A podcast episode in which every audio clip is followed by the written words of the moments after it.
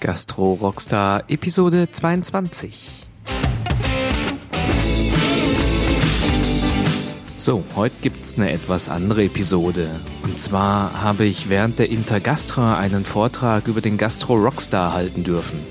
Den habe ich mit aufgenommen und den Mitschnitt, den spiele ich euch heute ab. Es geht generell in dem Vortrag um das Thema Verlernen. Ich glaube, diese Fähigkeit wird oft vernachlässigt und ich glaube, sie wird entscheidend sein für deinen persönlichen Erfolg. Bevor wir in das Thema eintauchen, ich möchte die Chance nutzen, mich bei euch zu bedanken. Allen Zuhörern, aber auch allen Interviewpartnern, die mitgewirkt haben, diesen Gastro Rockstar Podcast zu dem zu machen, was er ist. Nach mehr als 20 Folgen habe ich generell über den Gastro Rockstar Podcast nochmal nachgedacht. Und rausgekommen ist folgendes Anliegen. Ich möchte dir mit den Inhalten diesem Podcast Impulse und Ideen geben, damit du als Gründer, Unternehmer oder Führungskraft im Gastgewerbe dich jeden Tag ein Prozent besser machen kannst. Um das zu erreichen, habe ich tausende Ideen gesammelt und ich werde sie Schritt für Schritt umsetzen. Also bleibt gespannt und ja, viel Spaß mit meinem Vortrag zum Thema Verlernen ist gar nicht so einfach.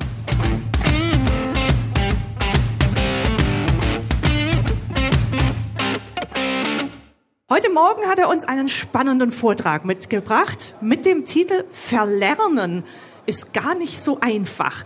Jetzt interessiert mich brennend, warum soll ich was verlernen? Und die Antwort hat er. Hung Tiu, willkommen, guten Morgen. Vielen Dank, Steffi. Auch einen schönen guten Morgen von meinerseits. Ähm, ich möchte Ihnen heute was übers Verlernen erzählen. Ich habe vor ungefähr einem Jahr meinen Job als Manager in der IT-Branche gekündigt, um mich neu zu erfinden. Und auf diesem Weg aus der Unsicherheit heraus ins Risiko in diese Veränderung habe ich was Wundervolles gelernt über mich selber und über das Thema Verlernen. Und das möchte ich Ihnen heute gerne preisgeben. Was steckt hinter dem Verlernen und warum glaube ich, dass das Verlernen eine Fähigkeit ist, die heute sehr wichtig sein kann für Ihren Erfolg und für den Erfolg Ihres Unternehmens. Also wir machen jetzt eine 15-minütige kleine mentale Hafenrundfahrt wo ich genau die Fragen beantworte. Das erste ist, was steckt hinter dem Verlernen? Das zweite ist, in meinem Beruf oder in meinem Alltag, wo erkenne ich, dass es Potenziale für das Verlernen gibt? Und als letztes, für all die, die dann noch da sind, äh, werde ich dann drei konkrete Tipps verraten, wie sie einfach verlernen können. Ja, also bevor wir jetzt starten, wer von Ihnen verlernt denn schon bewusst oder mit Absicht?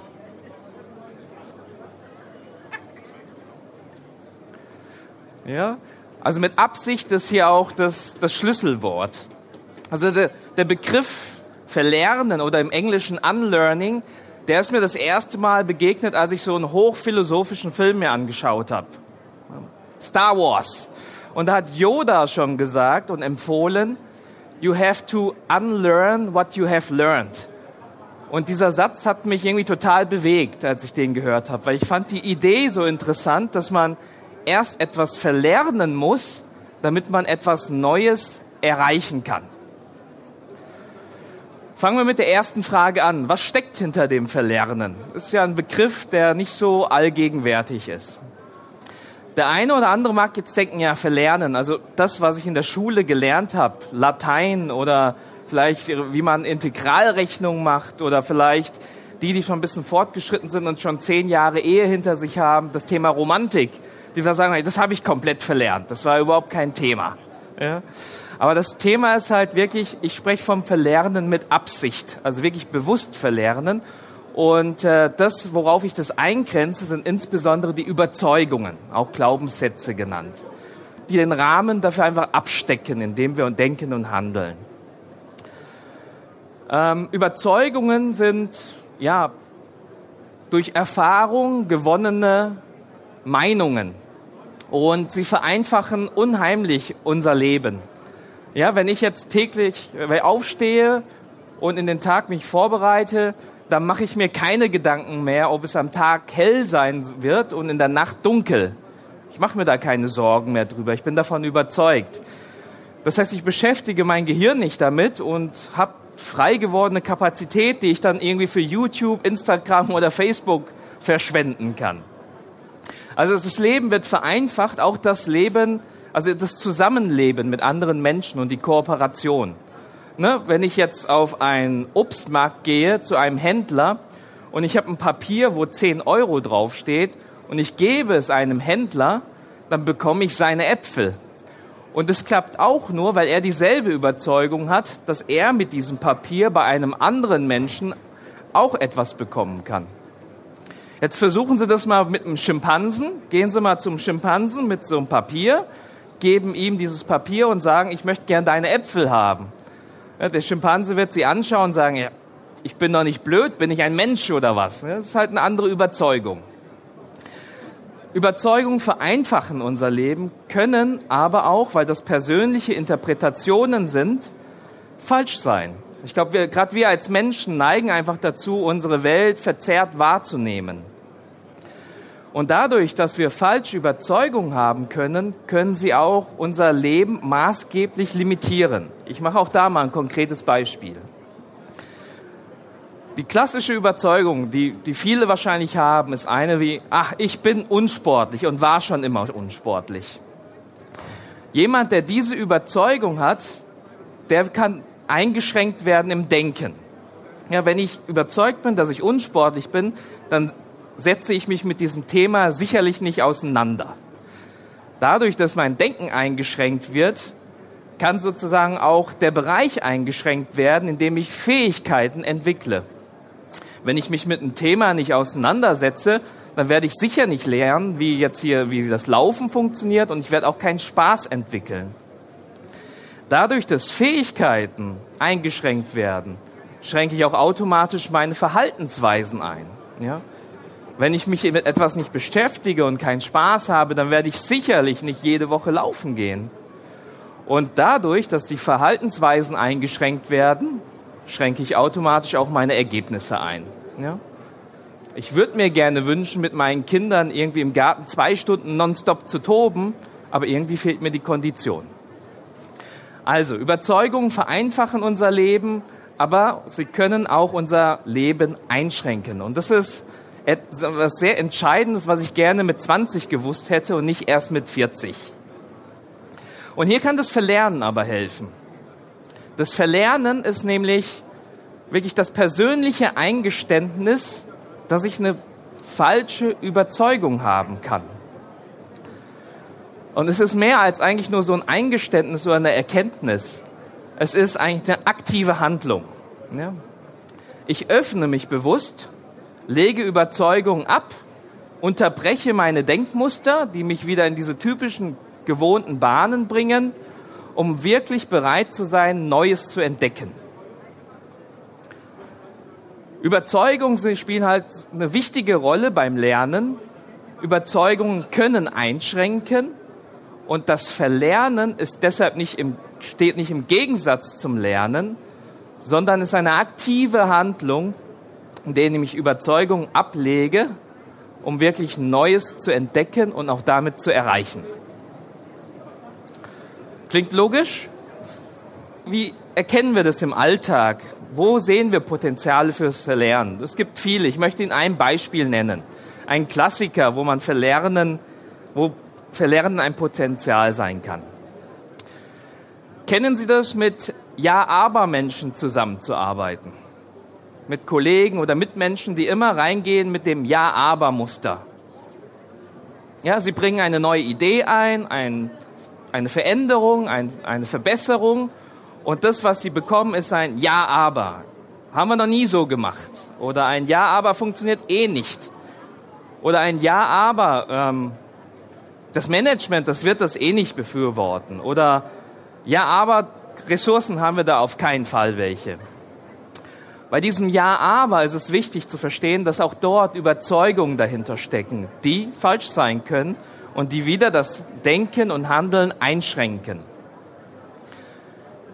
Macht Spaß mit so Ja-Aber-Menschen zu arbeiten?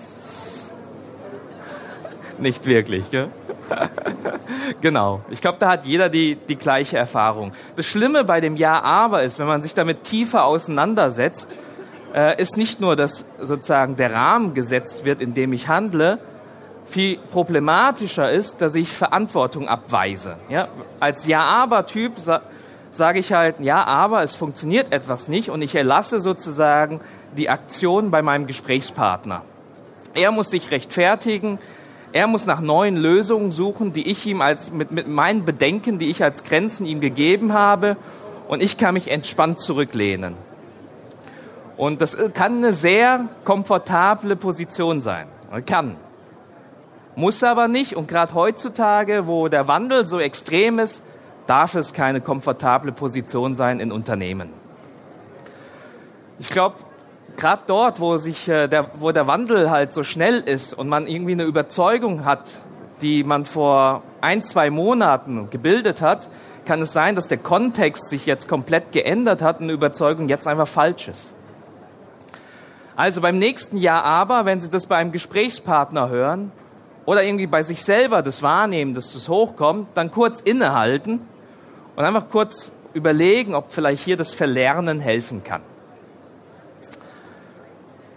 Jetzt noch zum Abschluss drei konkrete Tipps, wie Sie verlernen können. Und das sind eher so Tipps auf der Ebene des Mindsets. Der erste Tipp. Bleiben Sie bescheiden. Ja? Stellen Sie Ihr Ego zurück und kennen Sie die Grenzen Ihrer eigenen Wahrnehmung. Es ist schon ein ganz, ganz wichtiger Schritt, wenn man schon einfach weiß, dass man nicht alles weiß. Das reicht manchmal schon. Der zweite Tipp ist, ja, bleiben Sie neugierig und hören Sie wirklich gut zu. Ja. Der Mensch hat zu Recht zwei Ohren und einen Mund, sagt man. Und es ist klar, die Wahrscheinlichkeit bei dem Inhalt, was Sie sprechen, ist, ist, ist eigentlich, das kennen Sie schon. Das, was Sie sprechen, das wissen Sie schon. Das, was als Inhalt über die Ohren reinkommt, da können Sie Neues entdecken und äh, erfinden. Und der dritte Tipp ist, ganz wichtig, umgeben Sie sich mal mit einem Umfeld, was andere Positionen einbezieht als Sie selber. Ja, verwerfen Sie nicht gleich andere Meinungen und behalten Sie Ihren Beginners Mind oder Anfängergeist. Gerade wenn man in einem Unternehmen arbeitet, wo man in einer Wertschöpfungskette arbeitet, ähm, ist es ganz natürlich, dass Menschen unterschiedliche Rollen einnehmen und es zu Konflikten kommen kann durch unterschiedliche Positionen ja, in der Wertschöpfungskette. Eine schöne andere Umschreibung von Wertschöpfungskette ist die Kette des Hasses. Vielleicht haben Sie den Begriff schon mal die Umschreibung gehört. Die funktioniert nämlich so. Ähm, der Kunde hasst den Vertrieb, weil der Vertrieb keinen Rabatt gewährt und nicht das liefern kann, was er versprochen hat. Der Vertrieb hasst die Logistik, weil die Logistik Bestände reduziert und nicht rechtzeitig liefern kann. Die Logistik hasst die Produktion, weil die, die Fehlerquote viel zu hoch ist und Produkte wieder geschippt werden, die dann über Retouren wieder äh, reingefahren werden müssen. Die Produktion hasst den Einkauf, weil der Einkauf ein wichtiges Teil nicht bestellen mag, weil nochmal ausgeschrieben werden soll. Der Einkauf hasst die Lieferanten, weil die Lieferanten oder der Vertrieb der Lieferanten auch dort wieder keinen Rabatt gewähren und äh, auch wieder zu viel versprochen haben, als dass sie liefern können. Und das Schöne ist, alle zusammen hassen das Controlling, weil die mit Zahlen herumspielen, die sowieso keiner versteht. Und alle zusammen hassen auch die IT, ja, weil die ja nicht in der Wertschöpfungskette ist, sondern außerhalb und deshalb den Schmerz nicht spürt und deshalb alles so lange dauert. Und alle sind sich einig darüber, dass sie, den, dass sie das Personalbereich hassen, dass sie den Bereich hassen, weil die Personal ja viel zu weit weg sind von dem, was wir in der Wertschöpfungskette machen. Und deshalb ja klar ist, dass sie nicht das wertschätzen können, die Arbeit, und jeder viel zu wenig verdient. Ja? Die Kette des Hasses, andere Umschreibung für Wertschöpfungskette. Und das Schöne ist, das kennen wir alle, gerade die, die jetzt alt eingesessen sind und in Unternehmen diese Spiele schon gemacht haben. Aber wenn man beobachtet, wenn so Berufseinsteiger einsteigen, dann, dann läuft es ganz anders in einem Unternehmen. Die freuen sich wirklich auf Meetings mit anderen Fachbereichen. Sie wollen verstehen, sie wollen offen diskutieren und sie wollen beitragen. Und das Schlimme ist, oft was geschieht ist, dass die Alteingesessenen sozusagen nicht diesen Anfängergeist übernehmen, um wirklich Neues zu lernen, sondern eher sagen, naja, die Person, die ist noch nicht lang dabei, die hat es noch nicht so richtig verstanden, ähm, die müssen wir mal jetzt im Einnorden und am besten die Grabenkämpfe mit äh, einspannen. Ja? Und deshalb ist der Tipp, einfach diesen Anfängergeist eines Berufseinsteigers zu übernehmen im Beruf. Das sind meine drei Tipps gewesen. Gerade jetzt, heutzutage, wo der technologische Wandel rasant ist, wo, der, wo sich alles verändert, ähm, denke ich auch und bin überzeugt, dass nicht der Stärkste sich durchsetzen wird und auch nicht der Intelligenteste, sondern wirklich der, der sich am besten dem Wandel anpasst. Und ich glaube, Verlernen ist einfach ein wichtiges Instrument oder eine wichtige Einstellung, um durch diesen Wandel zu navigieren. Mein Name ist Hung Tiu. Ich habe den Gastro Rockstar Podcast letztes Jahr umgesetzt. Und in diesem Podcast unterhalte ich mich mit äh, interessanten Unternehmern aus der Gastrobranche und lade die Zuhörer einfach zum Verlernen ein. Vielen Dank. Ganz herzlichen Dank, Hung Tiu.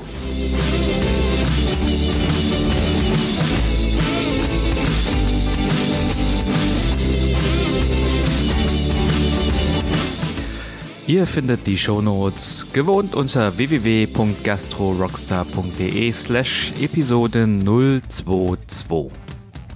Ich werde in den nächsten Wochen kleinere Änderungen umsetzen. Also hinterlasst mir ein Gefällt mir auf meiner Facebook-Seite oder eure E-Mail-Adresse und ihr bleibt einfach up to date. Ich wünsche euch noch eine grandiose Woche. Euer Hunk Tio.